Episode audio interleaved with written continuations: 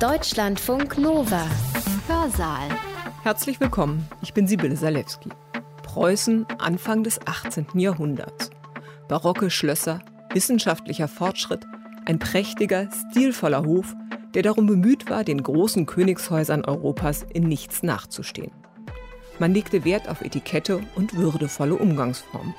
Doch dann kam einer, der mit all dem brach. Ein König, der zu seiner Zeit gegen so gut wie alle Normen und Regeln und Werte seiner Zeit verstoßen hat. Damals fand man überall in Europa diesen König barbarisch. Ein König, der seine eigenen Familienmitglieder verprügelt eigenhändig, der die Gelehrten verachtet, der seine eigenen Minister demütigt. Wenn für die Zeitgenossen, einschließlich seiner eigenen Mutter, Friedrich Wilhelm durchaus das Zeug hatte zu einem preußischen Nero oder Caligula, warum ist er dann nicht als wahnsinniger Tyrann in die Geschichte eingegangen?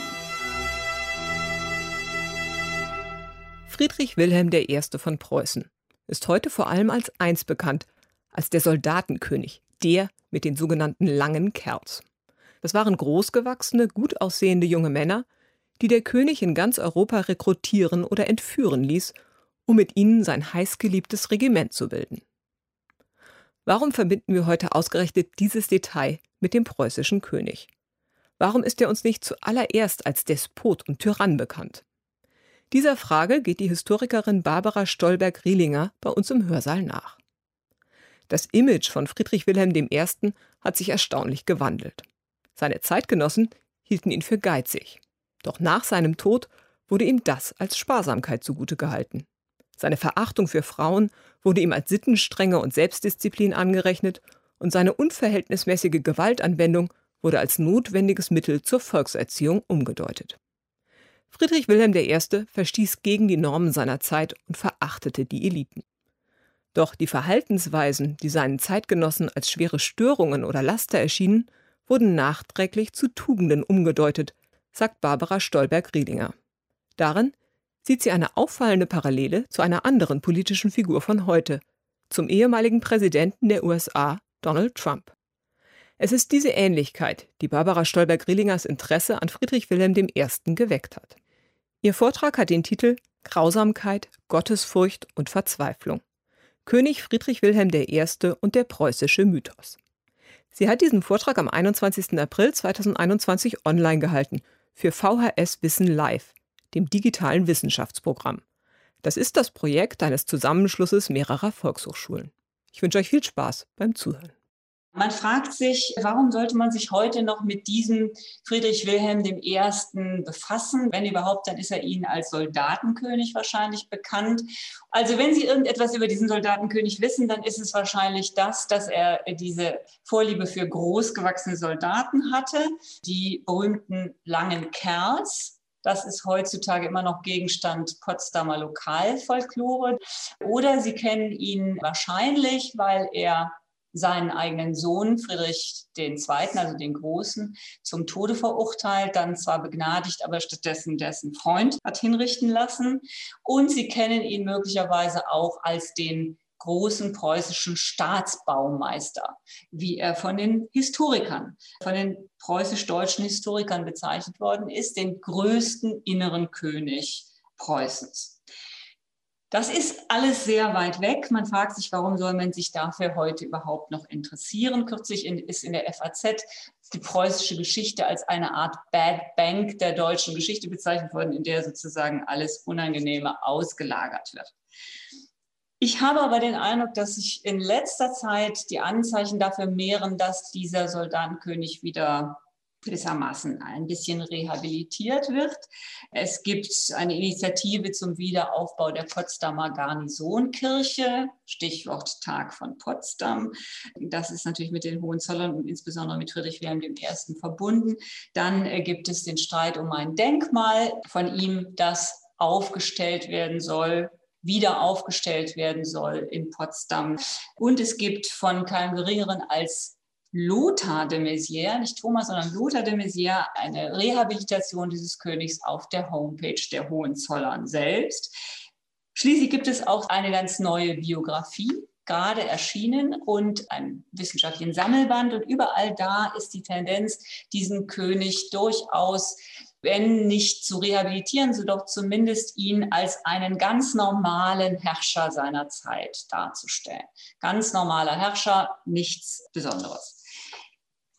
Dagegen aber sind die Zeitgenossen dieses Friedrich Wilhelm ganz anderer Ansicht gewesen.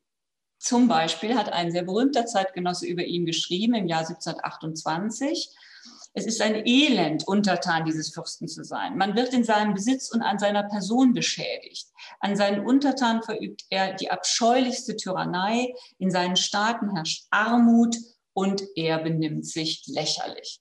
Der das geschrieben hat, war kein geringerer als der Baron de Montesquieu, also immerhin doch einer derjenigen, die wir heute als Ahnherren des Parlamentarismus oder des parlamentarischen Denkens und der Gewaltenteilung betrachten. Montesquieu war nicht der Einzige. Damals fand man überall in Europa diesen König barbarisch. Ein König, der seine eigenen Familienmitglieder verprügelt, eigenhändig, der die Gelehrten verachtet, der seine eigenen Minister demütigt, der seine Untertanen scharenweise in die Flucht getrieben hat und der seine Soldaten, nur seine Soldaten, auf eine sehr sonderbare Weise vergöttert hat.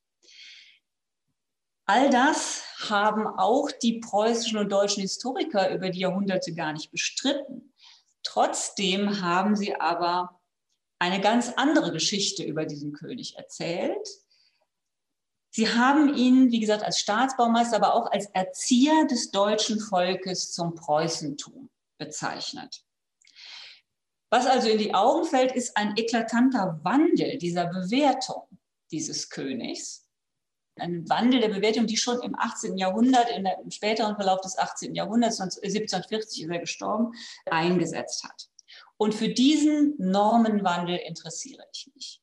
Warum ist dieser König so unterschiedlich wahrgenommen und beurteilt worden? Ein König, der zu seiner Zeit gegen so gut wie alle Normen und Regeln und Werte seiner Zeit oder zumindest der Eliten seiner Zeit verstoßen hat.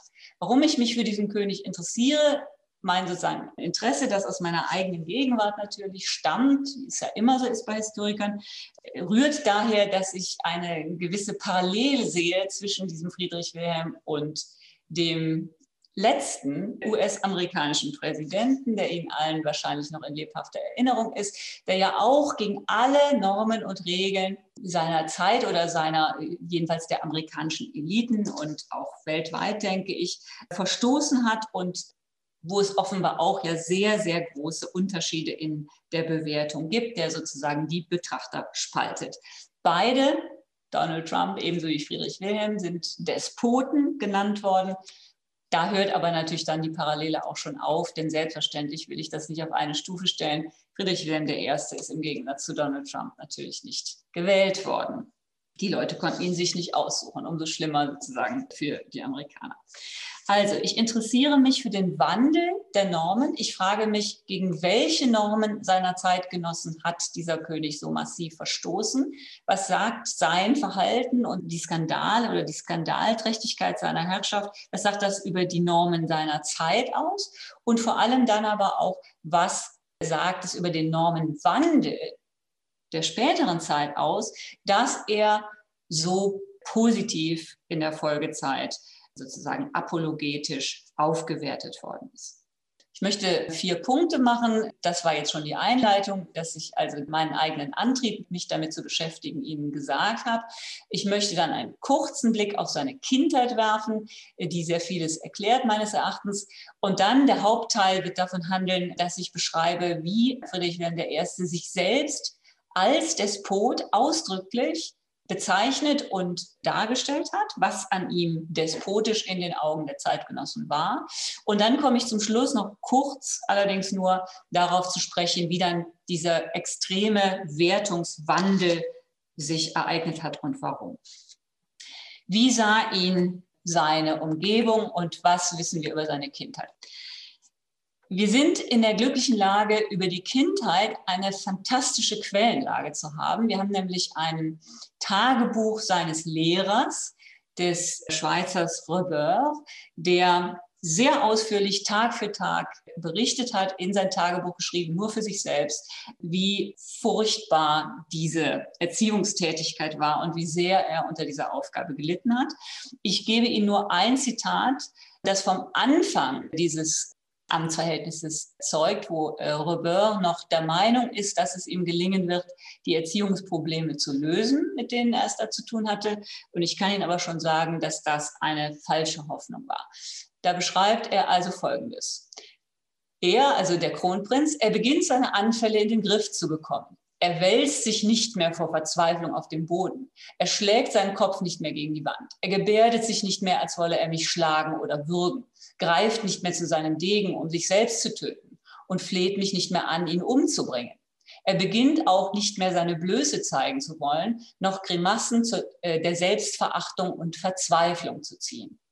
Ich habe ihn über alle diese Dinge mit solchem Nachdruck belehrt und mit solch eindringlichen und inständigen Argumenten auf ihn eingewirkt, dass ich ihn für zwei ganze Stunden zum Weinen gebracht habe und das mehrmals, immer ohne ihm irgendeine andere Strafe anzudrohen als Gleichgültigkeit und dass ich ihn verlassen würde.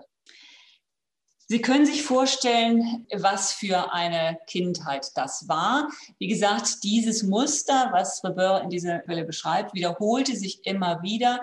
Das Kind war von wiederkehrenden Tobsuchtsanfällen geplagt, und zwar nicht nur einem Trotzalter, sondern in der Pubertät hat sich das noch wesentlich gesteigert. Autoaggression würde man heute sagen, Allmachtsfantasien, das immer abwechselnd mit Weinkrämpfen, Liebesschwüren. Er hat sich diesem Lehrer dann äh, immer buchstäblich an den Hals geworfen und so weiter. Und man hat also verzweifelt versucht, ihm höfisches Benehmen und Affektbeherrschung beizubringen, was aber vollkommen aussichtslos war. Er war außerdem gewalttätig gegenüber seinen Altersgenossen, also nicht nur gegenüber seinem Lehrer, gegenüber den Dienern und so weiter, sondern er hat also zum Beispiel auch einen Spielkameraden aus dem Schlossfenster geworfen und so weiter, also nur um ihnen so einen Eindruck davon zu vermitteln, wie das war. Er hat ganz besonders gelitten unter den Anforderungen des höfischen Lebens, unter der höfischen Kultur. Man muss vielleicht erwähnen, dass er sein Vater, Friedrich I., der erste König, der erste preußische König war, einen sehr aufwendigen barocken Hof geführt hat. Und in diesem Hof war es natürlich äh, selbstverständlich, dass ein Prinz, wie sich das gehörte, schon sozusagen auf der höfischen Bühne mitwirkte, aber auch im wahrsten Sinne des Wortes Theater spielte, wie hier sehen Sie ihn zum Beispiel in der Rolle des David, David und Goliath als 13-Jährigen oder 14-Jährigen. Er trat auch auf der Bühne, musste auf der Bühne auftreten als Cupido, also als Liebesgott.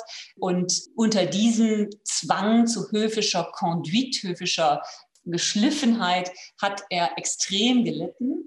Er wurde zum Beispiel auch wegen seines Äußeren immer äh, gepriesen. Man sagte, äh, man sagte, er sei weiblich schön, von weiblicher Schönheit, aber also blonde Locken und äh, zarte weiße Haut und so weiter. Und es wurde von den Damen bei Hof sehr geschätzt. Und genau darunter hat er extrem gelitten. Er will nicht schön sein, hat er gesagt. Er auf gar keinen Fall. Das hat ihn zu Tobsuchtsanfällen ähm, hinreißen lassen. Und auch die höfische Kultur der, der Frivolität, auch einer, eines relativ legeren Umgangs der Geschlechter miteinander, hat ihn eingeschüchtert, hat ihm offensichtlich Angst gemacht und er ähm, hat diese, alle diese Anforderungen an ein höfisches Benehmen, eine höfische Selbstinszenierung absolut gehasst, weil er diesen Anforderungen nicht gerecht wurde. Seine eigene Mutter, Sophie Charlotte, die vielleicht Ihnen bekannt ist als gute Freundin von Leibniz, keinem geringen als Leibniz, eine philosophisch und kulturell hochgebildete Frau mit philosophischen Interessen und so weiter, eine wirklich von Leibniz als Gesprächspartnerin akzeptierte Frau, hat das alles mehr oder weniger aus der Ferne, die fürstlichen Eltern haben sich normalerweise nicht selbst um ihre Kinder gekümmert, mit großer Besorgnis beobachtet und hat geschrieben an ihre Vertraute, wie sehr sie sich Sorgen macht um dieses Kind. Und sie beschreibt es zum Beispiel und sagt dann, schreibt ihrer Freundin, der AB, also der, ihr Beichtvater, kam herein, während ich meinem Sohn eine Strafpredigt hielt. Wie majestätisch das klingt, sagte er, man glaubt, Agrippina mit Nero sprechen zu hören. Ich war empört über den Vergleich und erzitterte über die Prophezeiung. Das heißt, sie sieht in ihrem eigenen Sohn, der damals noch ein kleines Kind war, sie sieht in ihrem Sohn einen künftigen Nero, also den Inbegriff des Gewaltherrschers und Despoten. Und das Groteske an der Situation ist, dass er selbst tatsächlich als Erwachsener, als er dann den Thron bestiegen hat, tatsächlich dieser Erwartung nicht nur gerecht geworden ist, sondern das auch selbst als Kind schon angekündigt hat. Er hat zum Beispiel gesagt, wenn ich werde groß werden, so will ich sie alle miteinander aufhängen lassen und Kopf abhauen. Das ist nicht nur eine Äußerung des kleinen Kindes, sondern solche Allmachtsfantasien und Strafexzessdrohungen hat er tatsächlich immer wieder ausgestoßen. Das heißt, als er dann tatsächlich auf den Thron stieg, hat er sich von all diesen Zwängen seiner Kindheit und Pubertät gelöst und hat alles, was ihm beigebracht worden ist, geradezu genussvoll über den Haufen geworfen. Man kann seinen Regierungsantritt als eine Kulturrevolution beschreiben. Das ist auch immer wieder so gemacht worden. Er hat sich von allem gelöst, was ihn in der Kindheit und Jugend gequält hat höfischer Prunk, Hofzeremoniell, französische Mode, weibliche Geselligkeit, die ständische Hierarchie, die barocke Rhetorik, das schöne Schreiben, der verfeinerte Umgangsstil. Das Einzige, was er nicht ablegt und was er bis ans Lebensende sich bewahrte, was ihm sein Lehrer beigebracht hatte, war seine Gottesfurcht, seine extreme Gottesfurcht. Aber er wurde gewissermaßen als König mit einem Schlag in die Lage versetzt, sich für die Beschämungen und Qualen seiner Kindheit zu rächen, indem er jetzt seine ganzen Umgebung, seiner Familie, den Eliten, dem Adel, den Untertanen, genau den Habitus diktierte und zum herrschenden Habitus machte, für den er selbst immer ausgelacht und bestraft worden war. Und Sie sehen hier schon an diesen beiden Porträts, wie er schon im äußerlichen Habitus mit den Konventionen des höfischen Barock seiner Zeit gebrochen hat. Links ein Krönungsporträt, was ihn noch ganz im Sinne der höfischen Konventionen zeigt, mit Herrscherinsignien und so weiter. Und rechts dann so, wie er sich dann später selbst immer gekleidet hat, nämlich in der Uniform seines eigenen Regiments ohne Insignien. Es gab auch keine Krönung und so weiter. Meine These ist, er verstieß also ganz bewusst und absichtsvoll, geradezu demonstrativ gegen die Regeln und Normen seiner Zeit, gegen alles, was die höfische Kultur seiner Zeit verkörperte. Und er entsprach, und auch das ganz bewusst und explizit, allem, was die Zeitgenossen für despotisch hielten. Ganz kurz zum Begriff Despot oder Tyrann. Es gibt eine lange abendländische Tradition von Aristoteles angefangen bis zu seiner Zeit über das Mittelalter Thomas von Aquin, dann später Jean Baudin oder Fénelon in seiner Zeit eine lange Tradition des Despotie-Diskurses und Tyrannendiskurses. Und der Begriff Despot oder Despotes kommt ja aus der griechischen Antike und bedeutet ursprünglich Herr über Sklaven. Der Despot ist der Herr über Sklaven. Und ein König, der wie ein Despot herrscht, der seine Untertanen oder die Bürger seines Reiches wie Sklaven behandelt, ist ein Tyrann, weil Bürger freie Bürger sein sollten und wer sie wie Sklaven behandelt, benimmt sich eben wie ein Eukodespotes, wie ein Hausherr, aber nicht wie ein König.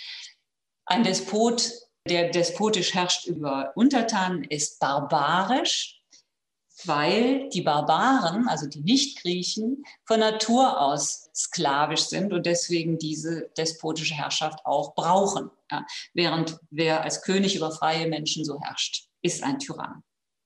Es gibt bestimmte Kriterien, die den Tyrannen kennzeichnen in dieser langen Tradition des politischen Denkens, nämlich er übt Willkür statt Recht, er übt die Herrschaft zu seinem eigenen Vorteil aus, anstatt zum Vorteil des Landes. Er ist habgierig, er ist grausam, er behandelt Land und Leute wie sein Eigentum. Seine Herrschaft gründet sich auf Furcht und auf Gewalt, anstatt auf Zustimmung der Beherrschten. Er lässt sich von seinen Leidenschaften äh, leiten, statt von der Vernunft, und er ist unberechenbar deshalb Niemand traut ihm, er hat keine Freunde, er ist nur von Schmeichlern umgeben und er selbst misstraut ebenfalls aller Welt und wird von Verschwörungsangst beherrscht. Das alles sind sozusagen Kennzeichen, klassische Kennzeichen des Tyrannen in der abendländischen Tradition. Und alle diese Kriterien, wie ich gleich etwas weiter ausführen werde, erfüllte er. Einen einzigen Punkt, was sozusagen einen, einen Despoten immer kennzeichnet, klassisch erfüllt er nicht, nämlich er war fromm und er war sittenstreng. Er war nicht sexuell ausschweifend. Das ist auch ein Kennzeichen des, des Despoten und das war das Einzige, was er nicht erfüllte. Stattdessen war er massiv frauenfeindlich. Man könnte jetzt alle diese Kriterien der Reihe nach durchgehen, dazu haben wir natürlich keine Zeit. Ich möchte nur vier oder fünf Punkte aufzählen und etwas genauer erläutern und zeigen, wie sich sein Verhalten gegenüber den Erwartungen seiner Zeitgenossen an einen guten Herrscher unterschied. Erster Punkt, Misstrauen. Friedrich Wilhelm vertraute nur sich selbst. Er zog sich von aller Welt zurück nach Königs Wusterhausen, also Wusterhausen oder nach Potsdam, von Berlin weg. Man wusste nie, wann er nach Berlin kommen würde und äh, ließ auch niemanden oder fast niemanden mitkommen und verschanzte sich gewissermaßen in seinem Kabinett und regierte dann mit seinen gefürchteten Ordres, schriftlichen Ordres aus diesem Kabinett. Er machte alles allein, fast allein und hielt sich darauf auch sehr viel zugute. Er gab keine Audienzen, er mochte keine Zeremonien, er mochte keine Aufwartungen. Er war für die Hofgesellschaft und für seine eigenen Minister sogar in der Regel nicht zugänglich. Wenn man versuchte, ihn irgendwie mit einer Supplik, einer Petition oder so, sich ihm zu nähern, dann war das nicht ratsam, denn dann konnte es einem passieren, dass man äh, von ihm eigenhändig verprügelt wurde. Er kommuniziert in eine Richtung von oben nach unten. Und das verstieß in eklatanter Weise gegen die Konventionen der damaligen Zeit, weil ein Herrscher nach damaligem Verständnis responsiv zu sein hatte. Das heißt, er hatte die Untertanen oder zumindest die privilegierten Untertanen anzuhören und er hatte ihnen zu antworten und er hatte sich um den Konsens zu bemühen, der privilegierten Untertanen. Und zwar deshalb, weil ein Herrscher in dieser Zeit, in der frühen Neuzeit, in der Regel auf den Konsens äh, seiner privilegierten, na, Untertanen kann man es eigentlich nicht nennen, seiner privilegierten Stände angewiesen war, weil er ohne sie gar nicht auf die Ressourcen aller Untertanen zugreifen konnte. Das heißt, auf ein gewisses Maß an freiwilliger Akzeptanz und Zustimmung, Kooperation seiner Stände war ein Herrscher angewiesen. Dagegen verstieß Friedrich Wilhelm massiv. Zweitens Habgier. Unmittelbar davon waren alle Untertanen betroffen. Eine legendäre, geradezu obsessive Freude am baren Geld an allem, was zählbar und messbar ist. Also er, er war besessen vom, vom Zählen und es musste sozusagen immer alles, was er hatte, das Größte und das meiste sein in einem ganz konkreten physischen Sinne. Also es wird zum Beispiel erzählt, dass er ähm, seinen Brautschatz, den er bekam aus Hannover, auskippen ließ, also die schönen Goldmünzen alle auskippen ließ und gewissermaßen wie ein Dagobert Duck äh, sich an diesem Goldschatz physisch begeisterte. Die Zeitgenossen schrieben, der Sinn des Königs steht auf nichts als Haben und Haben und Zusammenbringung großen Geldes. Das manifestierte sich schon von ganz am Anfang seiner Regierung, als er damit begann, gewissermaßen eine Inkasso-Orgie zu entfalten. Fast alle Hofämter strich, die restlichen Inhaber mit nur noch einem Bruchteil ihrer Gehälter versah, die Kunstwerke seines Vaters zu Bargeld machte, die Schlösser verkaufte oder verpachtete, nicht alle, aber viele Lustschlösser und so weiter, alle ausstehenden äh, Schulden eintrieb und das eben so exzessiv betrieb, dass die Gemächer, die Gewölbe des Berliner Schlosses, die Fässer mit Gold und Silber gar nicht mehr aufnehmen konnten, die äh, Tag für Tag einzogen. Die Folgen waren katastrophal. Das bestand darin, dass den ganzen Provinzen das Bargeld entzogen wurde. Also gewissermaßen alles Bargeld floss nach Berlin ins Schloss. Ganz konkret, damals wurde ja wirklich noch mit barem Geld in aller Regel gewirtschaftet. Die Kaufleute, die Handwerker, die Künstler verließen seine Länder in Scharen. Die Bankrotte häuften sich, der Immobilienmarkt verfiel, Schuldner nahmen sich das Leben. Berlin soll angeblich in äh, den ersten Jahren seiner Regierung 17.000 Einwohner verloren haben. Das ist wahrscheinlich übertrieben, aber etliche Tausend waren es tatsächlich. Es ging also darum, sozusagen aus dem Land so viel bares Geld rauszuholen, wie nur irgend möglich. Das kann man auch sehr schön an den Instruktionen sehen, die er für seinen eigenen Nachfolger eigenhändig aufgeschrieben hat, wo er wirklich vorrechnet, wie viel aus jeder einzelnen Provinz noch herausgeholt werden können. Und es ging darum, erstens so viel Geld wie möglich und zweitens so viel Militär wie möglich. Das ist bekannt, mit diesem Geld auf die Beine zu stellen. Es ging ihm auch darum, wie er selber geschrieben hat, von den anderen Fürsten respektiert zu werden. Nur das Tragische war, dass er genau diesen Respekt auf diese Weise gar nicht erwarb, sondern seine Standesgenossen lachten darüber und konnten es nicht fassen. Jedenfalls achteten sie ihn nicht. Denn es war absolut ungewöhnlich, dass Monarchen das Geld horteten. Sie nahmen natürlich Steuern ein, sie waren reich, sie mussten auch die Reichsten im Land sein sozusagen, aber sie mussten diesen Reichtum auch wieder ausgeben. Sie mussten ihn wieder unter die Leute bringen. Der Reichtum musste zur Schau gestellt werden. Mächtig ist immer der, der am meisten zu geben hat. Es ist der Mächtigste. Darauf beruhte sozusagen ein Gutteil der Macht der barocken Fürsten. Ein kluger Fürst dieser Zeit erweckte bei allen anderen in seiner Umgebung ständig die Erwartung, dass man an seinem Reichtum in irgendeiner Weise würde teilhaben können. Und diese Erwartung musste sozusagen immer in der Schwebe gehalten werden. Er konnte nicht natürlich die nicht immer alle Erwartungen erfüllen, aber das war jedenfalls das System. Es beruhte darauf, dass die Umgebung damit rechnete, an dem Reichtum des Königs teilzuhaben.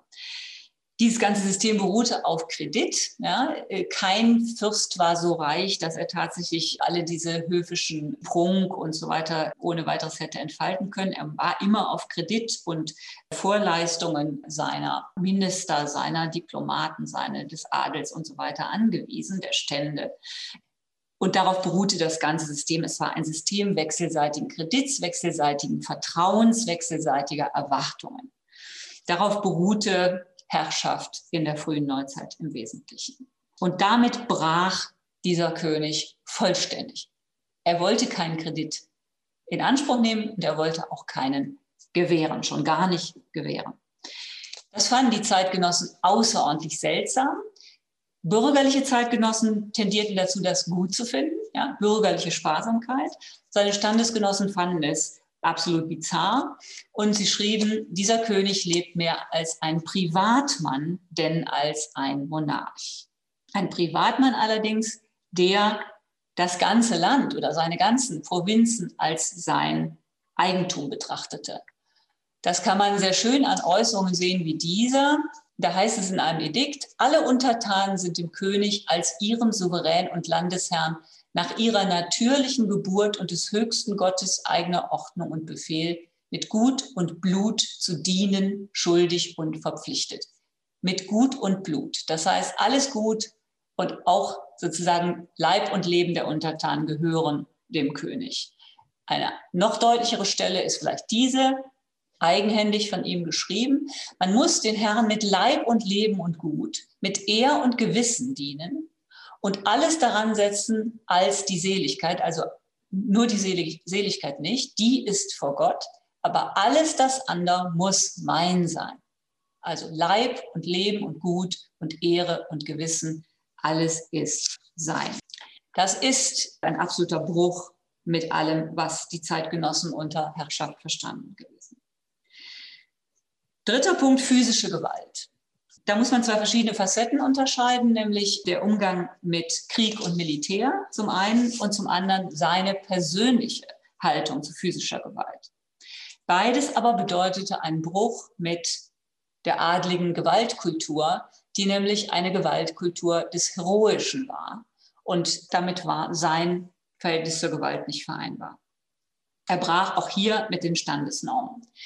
Die Kriegskunst war zwar traditionell die standesgemäße adlige Beschäftigung schlechthin, Aber auch hier, wie gesagt, unterschied er sich signifikant. Ein Monarch war nämlich entweder Feldherr seiner eigenen Truppen oder gar nichts. Er kümmerte sich aber jedenfalls nicht um das Exerzieren und um die Ausrüstung und um die Uniformen seiner Truppen. Drill, ja, Bagatellen wie, wie Drill und Ausrüstungsfragen konnten schließlich keine Ehre, keinen Ruhm vermitteln. Man musste selbst ins Feld ziehen und alles andere war Sache der Unteroffiziere.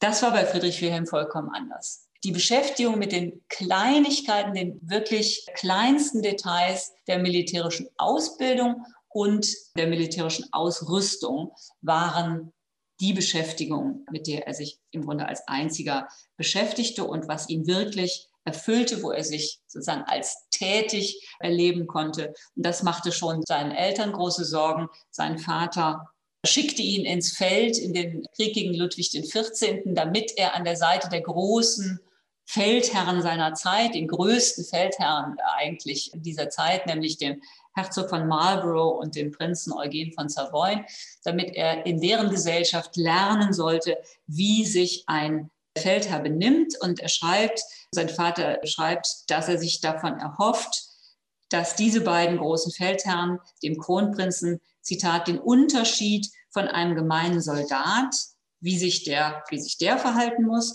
und einem Fürsten und General beibringen würden. Das war allerdings eine vergebene Hoffnung. Tatsächlich hat sich Friedrich Wilhelm nur einmal selbst ins Feld begeben das blieb die Ausnahme ganz am Anfang seiner Regentschaft und hat nie die Feldherrenrolle gespielt, sondern was er getan hat, er exerzierte seine eigenen Truppen und es ging darum, sozusagen diese Truppen zu einem Marionettenwerk, einer Choreografie von absolut automatenhafter Präzision zu formen. Dieses Exerzieren war, wie gesagt, seine Haupttätigkeit. Das hat er mit Leidenschaft betrieben und es musste immer streng geheim gehalten werden. Das Exerzierreglement, äh, das er entwarf, wurde wie ein Staatsgeheimnis behandelt, damit sozusagen das alles hinter der Kulisse perfekt eingeübt werden konnte und dann vor Besuchern, vor anderen Fürsten in perfekter Weise inszeniert werden konnte. Also es ging um ein Truppenwerk wie ein Puppenwerk, wie das die Zeitgenossen bezeichnet haben, ein Puppenspiel. Und sie bezeichneten es eben auch als Kinderspiel, was er machte. Was sehr bekannt ist, ich habe schon erwähnt, ist seine Vorliebe für schöne, große Männer. Und da ging es wirklich um die Größe. Er selbst war eher klein. Und diese großen Soldaten sammelte er gewissermaßen wie andere Fürsten Gemälde oder Naturalien sammelten. So sammelte er die großen Grenadiere für sein eigenes Königsregiment. Und die genossen ganz viele Privilegien und so weiter. Und er sammelte sie in ganz Europa eigentlich zusammen, ließ sie porträtieren, wie andere Fürsten ihre Familienmitglieder oder Ahnen. Er ließ äh, diese Soldaten porträtieren. Er hatte die Porträts seiner Offiziere im Schlafzimmer hängen. Und er ließ die Soldaten nicht nur porträtieren, sondern die schönsten und größten, die wurden auch seziert und als Skelette aufgestellt. Er bezeichnete sie nicht nur als seine Kinder, seine blauen Kinder, trug auch dieselbe Uniform wie sie, sondern er sprach in anderen Zusammenhängen von ihnen auch, von diesen Soldaten, großen, schönen Soldaten, als von Waren, von Menschenfleisch, von Marmorstatuen oder von weißen Mooren. Und diese Soldaten, man muss sich das wirklich vorstellen als organisierten Menschenhandel. Das heißt, er ließ seine Werber überall in Europa diese möglichst großen und schönen, wie es immer heißt, schönen Männer, junge, schöne, große Männer entführen mit Gewalt und so weiter oder auch ohne Gewalt, aber sehr oft auch mit Gewalt und dann nach Potsdam bringen, wo sie dann in sein Regiment vermehrten. Die Kleinen wurden aussortiert und äh, die bezeichnete er als Kropfzeug. Trotz aller dieser Privilegien, die diese äh, großen Soldaten genossen, war unter ihnen Desertion fast noch verbreiteter als in den anderen Truppenteilen. Desertion war das Problem mit diesen Heeren. Es ging also darum, einen Kollektivkörper zu schaffen, der perfekt auf den Willen des Königs hörte, vollkommen willenlos und nach ästhetischen, geometrischen Kriterien. Man muss sich das ungefähr so vorstellen wie heute die Truppen in Nordkorea. Das ist der preußische Exerzierschritt, nebenbei bemerkt, der da heute noch gepflegt wird. Worum es mir geht, ist zu sagen, diese, und da bin ich nicht die Einzige, die das sagt, diese Art von Sammeln großer Soldaten und großer schöner Soldaten und auch diese Art der Ausrüstung und so weiter war nicht wirklich funktional. Sie war auch ja nicht zum Einsatz im Krieg berechnet. Sie war von symbolischer Bedeutung. Dieser Truppenkörper, dieser perfekt bewegliche Truppenkörper war gewissermaßen das lebendige Sinnbild für die mechanische Unterordnung eines ganzen, eines Menschenkollektivs unter den königlichen Willen. Und wir werden gleich noch sehen, dass er den ganzen Staat, vom ganzen Staat, von allen Untertanen eigentlich erwartete, dass sie genauso auch funktionierten, nämlich blindester Gehorsam. Und worum es mir geht, ist klar zu machen, dass diese persönliche Obsession mit dem perfekten Heer für das er eben unendlich viel Geld ausgegeben hat. Das ganze viele Geld, was er hortete, wurde, wenn, dann für Soldaten ausgegeben. Und man konnte sich sozusagen für große Soldaten alles von ihm wünschen, Titel, Ämter, alles das wurde gewissermaßen gegen große Soldaten eingetauscht. Denn so viele ganz große Männer gab es in Europa nicht. Die musste man suchen. In der Erhaltung der Armee, das hat schon der Großmeister der preußischen Geschichte Otto Hinze festgestellt, in der Erhaltung der Armee gipfelte der gesamte Finanzhaushalt des preußischen Staates. Und dem Finanzhaushalt diente eben alles andere, die gesamte Politik dieses Königs, Verwaltungsreformen, Steuerreformen, Wirtschaftspolitik, die Ansiedlung der Glaubensflüchtlinge aus Salzburg etwa, Hugenotten und so weiter, die er ansiedelte, auch die Vernichtung der ständischen Mitspracherechte. Alle diese politischen Reformen, wenn man das Reformen nennen will, dieses Königs, dienten letztlich diesem Ziel des perfekten Militärs. Der andere Aspekt ist die persönliche Grausamkeit, die mangelnde Affektkontrolle. Ich sagte schon, so wie er sich als Kind und als Jugendlicher verhalten hat, so verhielt er sich auch als König. Das wurde im Alter dann noch wesentlich schlimmer. Diese Tobsuchtsanfälle, diese Affektschwankungen, das blieb bis zu seinem Lebensende erhalten und richtete sich keineswegs nur gegen Soldaten, sondern auch gegen Bürger, mitunter auch höhere Amtsträger, vor allem aber gegen seine eigenen Kinder. Seine Tochter Wilhelmine von Bayreuth, das ist sehr bekannt, hat in ihren Memoiren diese Exzesse geschildert. Und da das natürlich als Prinzessin so eine wichtige und auch ganz ernst eine hochkarätige Quelle ist, haben die preußischen und deutschen Historiker seit Jahrhunderten alles daran gesetzt, diese Memoiren der Wilhelmine zu diskreditieren und zu zeigen, dass das nur die Hirngespinste einer geltungsbedürftigen, eifersüchtigen und wie könnte es anders sein, hysterischen Frau sind. Die Memoiren der Wilhelmine sind tatsächlich in vieler Hinsicht unzuverlässig in den Details, aber dass es diese Gewaltexzesse gegeben hat, ist durch so viele andere Quellen auch belegt, dass man daran keinen vernünftigen Zweifel haben kann. Hinzu kommt, dass Friedrich Wilhelm auch, was die Strafpraxis anging, die Strafjustiz, zu außerordentlicher Gewalttätigkeit neigte. Also er neigt zum Beispiel dazu, vor allem bei Sittendelikten Strafen der ordentlichen Gerichte zu verschärfen. Also etwa die Praxis, dass wenn jemand zum Feuertod verurteilt wurde, dann war es üblich, dass der König ihn begnadigte zum vorherigen Erwürgen, ja, damit man das Feuer also nicht selbst erlebte. Da hat er durchaus auf diese Begnadigung verzichtet oder er hat Strafen durchaus verschärft, die seine Gerichte verhängt hatten und hat dabei auch, wie berichtet wird, gerne persönlich zugesehen. Das war ungewöhnlich, wie gesagt, weil von Königen, von Fürsten erwartet wurde, dass sie ihre Allmacht gerade darin unter Beweis stellen, dass sie Gnade und Barmherzigkeit walten lassen, so wie Gott selbst auch gnädig und barmherzig ist. Und gerade ihre Gottähnlichkeit sollte sich in dieser Barmherzigkeit äußern.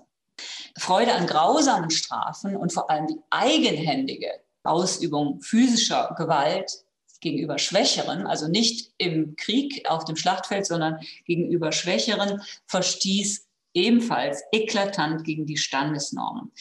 Das hatte schon sein Erzieher ihm immer wieder versucht klarzumachen. Es gibt also eindrucksvolle Zeugnisse, die sagen, sein hoher Stand fordere von ihm, Schwächere zu schonen, weil es eine Partie mit ungleichen Waffen sei. Viertens und letztens, ganz kurz, sein Verhältnis zum anderen Geschlecht. Auch das war etwas, was die Zeitgenossen sehr wunderte, denn er pflegte eine rein männliche Geselligkeit ohne störendes Weibergeschmeiß, wie das hieß. Berühmt ist oder berüchtigt sein Tabakskollegium, in dem er sich den sogenannten Saufbataillen widmete und brutale Demütigungen an der Tagesordnung war. Es war ein männerbündischer Habitus, der sonst eigentlich von den einfachen Soldaten der Zeit bekannt war, aber nicht unter adliger Gesellschaft. Bei seinen Bällen etwa, bei seinen Hofbällen waren Frauen oft verboten und Männer tanzten mit Männern. Das Ganze war auch sehr war begleitet, äh, paradoxerweise könnte man sagen, von seiner massiven Homophobie. Und diese Homophobie wird deutlich in seinen Äußerungen über seinen ältesten Sohn, Friedrich II., äh, den er für sein effeminiertes Verhalten verabscheute. Und seine Härte ihm gegenüber ist sicher zum guten Teil auch aus dieser Homophobie zu erklären. Frauen also und überhaupt für Sexualität hatte er offensichtlich eine große Angst. Er war sittenstreng, wie gesagt. Überall, wo es mit Sexualität zu tun bekam, hatte er Angst vor äh, Satanas, der dort sein Tempel und Reich vermehret, wie er schreibt. Und in den Instruktionen für seinen Sohn hat er in allererster Stelle vor sardanapalischen Fleischeslüsten gewarnt. Seine Gattin Dorothea, äh, Sophie Dorothea, hat mit größter Eifersucht, zwanghafte Eifersucht verfolgt, die dann aber wieder abwechselte mit Liebesschwüren und überwältigenden Zärtlichkeitsstürmen. Und das hat er in einem Tagebuch, ähm, hat er darüber zeitweise Buch geführt. In der Zeit war dieses Verhalten gegenüber Frauen sehr ungewöhnlich. Das heißt nicht, dass es nicht auch viele andere Fürsten gab, die ihre Frauen schlecht behandelten, aber es galt doch die weibliche Geselligkeit als selbstverständlich. Man stand auf dem Standpunkt, dass Frauen die Männer zivilisieren und so hat es auch sein Vater gegenüber Friedrich Wilhelms Großmutter zum Ausdruck gebracht, indem er sagte, es ist aber sehr gut für meinen Sohn, die Damen allenthalben zu sehen und mit ihnen umzugehen. Denn dadurch lernet man Recht zu leben und muss man nicht immerhin die Soldaten im Kopf haben. Also diese grobe mit Frauenverachtung einhergehende Verhaltensweise galt als barbarisch, galt als Sache der einfachen Soldaten und das erschütterte die Zeitgenossen. Aber Friedrich Wilhelm setzte damit sozusagen ein neues Ideal von Männlichkeit in die Welt. Damit komme ich zum Fazit. Wie gesagt, er desavouierte mit seinem Verhalten praktisch alle Normen und Spielregeln seines Standes und seiner Zeit. Das taten vielleicht viele, aber das Besondere in seinem Fall ist, dass er sich selbst ausdrücklich als Despoten bezeichnete und als Tyrann. Ich nenne Ihnen nur ein Beispiel. Da schreibt er eigenhändig als ein, sein ehemaliger Erzieher, ein Adliger, Vormarscher Adliger, ihm eine leise Kritik an einem Reformvorhaben äußerte, reagierte er mit seitenlangen exzessiven Beschimpfungen und unter anderem schrieb er da, die Leute sollen nach meiner Pfeife tanzen oder der Teufel hole mir. Ich lasse sie hängen und braten wie der Zar und traktiere sie wie Rebeller. Wenn ich einen Offizier was befehle, so werde obedieret, also wird mir gehorcht. Aber die verfluchte Blackscheißer also die Beamten, wollen was voraushaben und nicht mir obedieren. Ich will sie sengen und brennen und als Tyrann mit ihnen verfahren. Also als Tyrann. Aber es scheint mir doch in diesem Zusammenhang interessant, dass er malte also hobbymäßig, dass er unter anderem auch aus einer Kaiserserie, römischer Kaiser, nur zwei Bilder kopierte, nämlich einmal ein Porträt des Kaisers Caligula und den Kaiser Vitellius, den er nach einer Büste malte. Und es ist möglicherweise kein Zufall, dass er diese beiden römischen Kaiser aus der Serie von Kaiser Porträts aussuchte, weil es zwei Kaiser waren, die auch sich auszeichneten durch ihre Verstöße gegen die zeitgenössischen Normen. Sein Verhalten war dysfunktional und irrational. Wie lässt es sich trotzdem erklären, wenn es nicht sozusagen als rationales und als, wenn es als strategisch unkluges Verhalten gelten muss? Die Zeitgenossen haben es erklärt mit zwei Möglichkeiten. Zum einen theologisch, es zeige seine göttliche Verworfenheit. Und das hat er selber auch geglaubt, im Sinne der kalvinistischen Prädestinationslehre. Und zum Zweiten, sie haben es gedeutet als Krankheit. Als Krankheit kann man es auch heute in gewisser Weise deuten. Man weiß heute, dass er unter einer schweren Erbkrankheit litt, weil die Hohenzollern und die Welfen alle untereinander ähm, eng geheiratet haben, der engen Verwandtschaft. Und viele von ihnen litten dann unter der Erbkrankheit Porphyrie. Und diese Krankheit hat unter anderem zur Folge, dass man schwere Absenzen sozusagen, Verfolgungswahn, geistige Verwirrtheit und so weiter hat, neben vielen anderen schweren äh, Symptomen. Und die Zeitgenossen beschreiben diese Symptome des Königs sehr genau, die Ärzte, die Familienmitglieder und so weiter. Das steht heute eigentlich außer Frage, dass er an dieser schweren Krankheit litt. Und man konnte das damals noch nicht diagnostizieren, aber die Zeitgenossen haben gesehen, dass oder haben geschrieben, mit dem König kann es nicht ganz richtig sein. Einige haben auch ausdrücklich von geistiger Verwirrung gesprochen. Also man hat es damals schon als pathologisch wahrgenommen. Die preußisch-deutschen Historiker dagegen, und damit komme ich zum Schluss, die preußisch-deutschen Historiker, für die stand fest, Zitat, an der geistigen Gesundheit des Königs kann gar kein Zweifel bestehen der Wandel des Bildes von Friedrich Wilhelm in der Folgezeit, das, worauf ich jetzt leider aus Zeitgründen nur sehr kurz eingehen kann, ist eben das Erstaunliche. Wenn für die Zeitgenossen, einschließlich seiner eigenen Mutter, Friedrich Wilhelm durchaus das Zeug hatte zu einem preußischen Nero oder Caligula, warum ist er dann nicht als wahnsinniger Tyrann in die Geschichte eingegangen? Wie kommt es, dass ein Mensch, der derartig von Obsessionen geplagt ist, der seine Affekte nicht beherrscht, wie kommt es, dass so jemand als Erzieher seines Volkes bezeichnet werden kann? Die Antwort liegt natürlich auf der Hand. Das, was er gedrängt von seinen Obsessionen dann an Maßnahmen durchführte, hat seinem Sohn ermöglicht, zum großen Kriegshelden zu werden und die preußische Großmachtstellung zu begründen und damit die deutsche Großmachtstellung im 19. Jahrhundert. Das hat sein Sohn Friedrich II. selbst diese Geschichte, diese Geschichte von seinem Vater zu ihm so beschrieben, dass er nämlich seinen Vater als seinen Wegbereiter bezeichnet hat, den er, Friedrich der Große, in jeder Hinsicht übertroffen hat, aber der doch seinen Weg geebnet hat, indem er ihm eben das viele Geld und die wahnsinnig großen Truppen, die vielen Truppen vermacht hat. Und im 19. Jahrhundert haben dann die preußisch-deutschen Historiker diese Erzählung ausgestaltet und haben sie nachträglich mit den passenden sittlichen Motiven, den hohen sittlichen Motiven ausgestattet und haben Friedrich Wilhelm als jemanden beschrieben, der schon als kleiner Junge den genialen großen Plan gehegt hat, Preußen zur Großmachtstellung zu führen. Und alles das, was er dann getan hat in seinem Leben, diente diesem großen Plan, den er als Kind schon gewissermaßen oder als Jugendlicher entfaltet hat. Und da sich dann im Laufe des 19. und frühen 20. Jahrhunderts die politischen Strukturen vollkommen veränderten, veränderten sich auch die Normen und Wertmaßstäbe und die Verhaltensweisen von Friedrich Wilhelm, die den Zeitgenossen als schwere Störungen oder Laster erschienen, wurden gewissermaßen nachträglich zu Tugenden umgedeutet.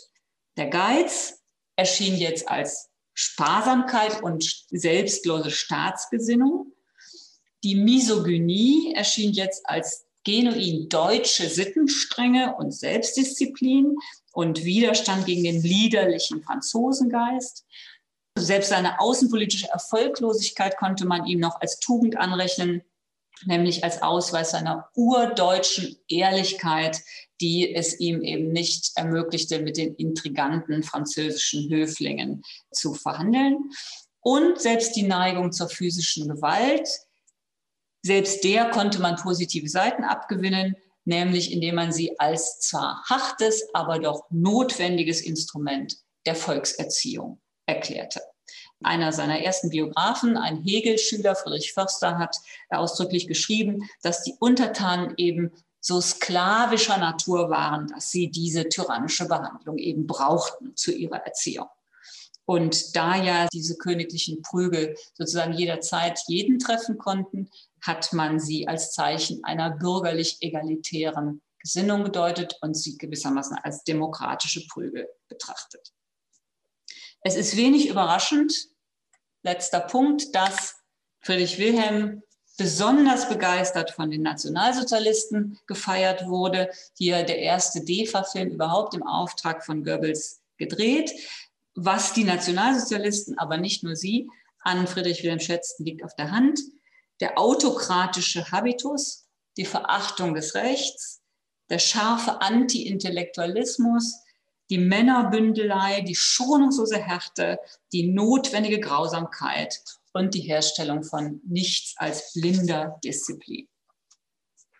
Wenn Friedrich Wilhelm als Erzieher des deutschen Volkes zum Preußentum gepriesen wurde, dann konnten die Alliierten nach dem Zweiten Weltkrieg genau diese historische Tradition beim Wort nehmen, als sie nämlich nach dem Krieg Preußen von der Landkarte strichen, mit der Begründung, Preußen sei seit jeher Träger des Militarismus und der Reaktion gewesen.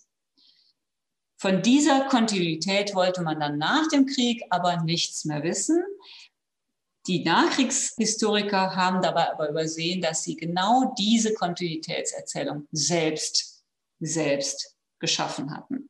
Mit anderen Worten, Sie finden hier ein Musterbeispiel dafür, wie plastisch Geschichte über die Jahrhunderte verändert wird, wie plastisch die historische Wahrnehmung ist. Wäre die Geschichte nach Friedrich Wilhelm anders verlaufen, dann wäre er möglicherweise durchaus als wahnsinniger Tyrann in die Geschichte eingegangen. So ist es nicht der Fall. Das war die Historikerin Barbara Stolberg-Rielinger über Friedrich Wilhelm I. und den preußischen Mythos. Sie hat ihren Vortrag am 21. April 2021 online gehalten im Rahmen der Vorlesungsreihe VHS Wissen Live der Volkshochschulen. Deutschlandfunk Nova. Hörsaal. Samstag und Sonntag um 18 Uhr. Mehr auf deutschlandfunknova.de.